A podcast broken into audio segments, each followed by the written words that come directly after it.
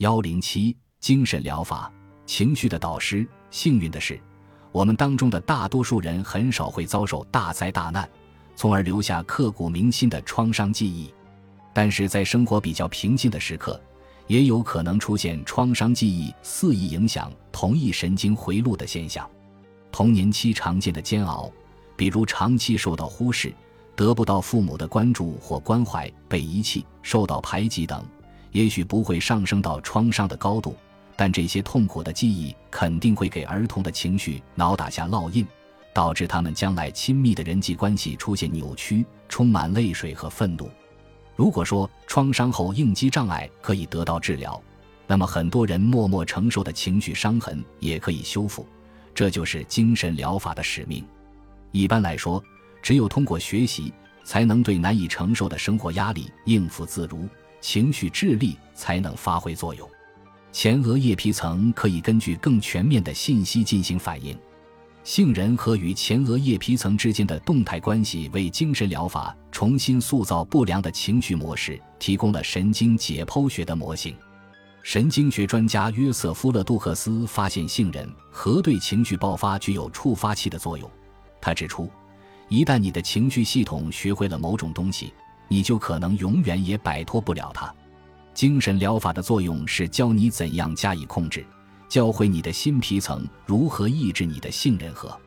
尽管行动的冲动受到了压制，但你对这种东西的基本情绪还是以受益的形式潜伏了下来。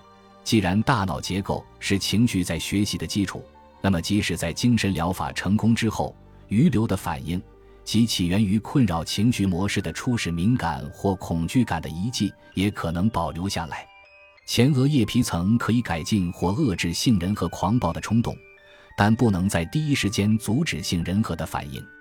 虽然我们不能决定我们什么时候会情绪爆发，但我们可以较好地控制情绪爆发的持续时间。迅速地从情绪爆发当中复原，可以说是情绪成熟的标志。在精神疗法期间，主要的变化在于一旦触发情绪反应，人们所做出的回应。不过，最初被触发的反应趋势并没有完全消失。雷斯特博斯基及其同事进行的一系列关于精神疗法的研究为此提供了证据。他们分析了几十位接受精神疗法病人的主要人际冲突。比如极度渴望被人接受或寻求亲密关系，或者害怕失败与过度依赖等问题。他们仔细分析了病人在人际关系方面的意愿和恐惧被激活时所做出的典型回应，比如要求过高导致他人愤怒或冷漠无情，或者欲迎还拒反而弄巧成拙让别人因为误解而生气。在注定产生恶劣影响的人际交往中，病人充满了不安的情绪。绝望和悲伤，怨恨和愤怒，焦虑和恐惧，内疚和自责等。不管病人的具体表现是什么，这种情况会出现在他们所有重要的人际关系中，无论是和配偶或恋人、孩子或父母，还是同事或上司之间的关系。在长期治疗过程中，这些病人发生了两种变化：他们对刺激事件的情绪反应不再那么困扰。甚至变得平静或茫然。与此同时，他们的公开回应更有效果。他们获得了真正想从人际关系中得到的东西。不过，病人根本的意愿或恐惧以及最初的情感痛苦并没有改变。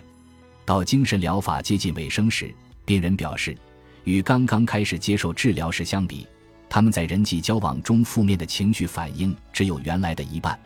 而他们从他人身上获得的积极回应是原来的两倍，但是病人基于这些需求的特定感觉完全没有改变。就大脑而言，面对恐怖事件的种种迹象，边缘神经回路作为回应会拉响警报。不过，前额叶皮层和关联区域可以学会更有益的新型回应方式。简而言之，情绪经验，即使是童年期最刻骨铭心的心理习惯。也可以重新塑造，情绪学习是一生的课程。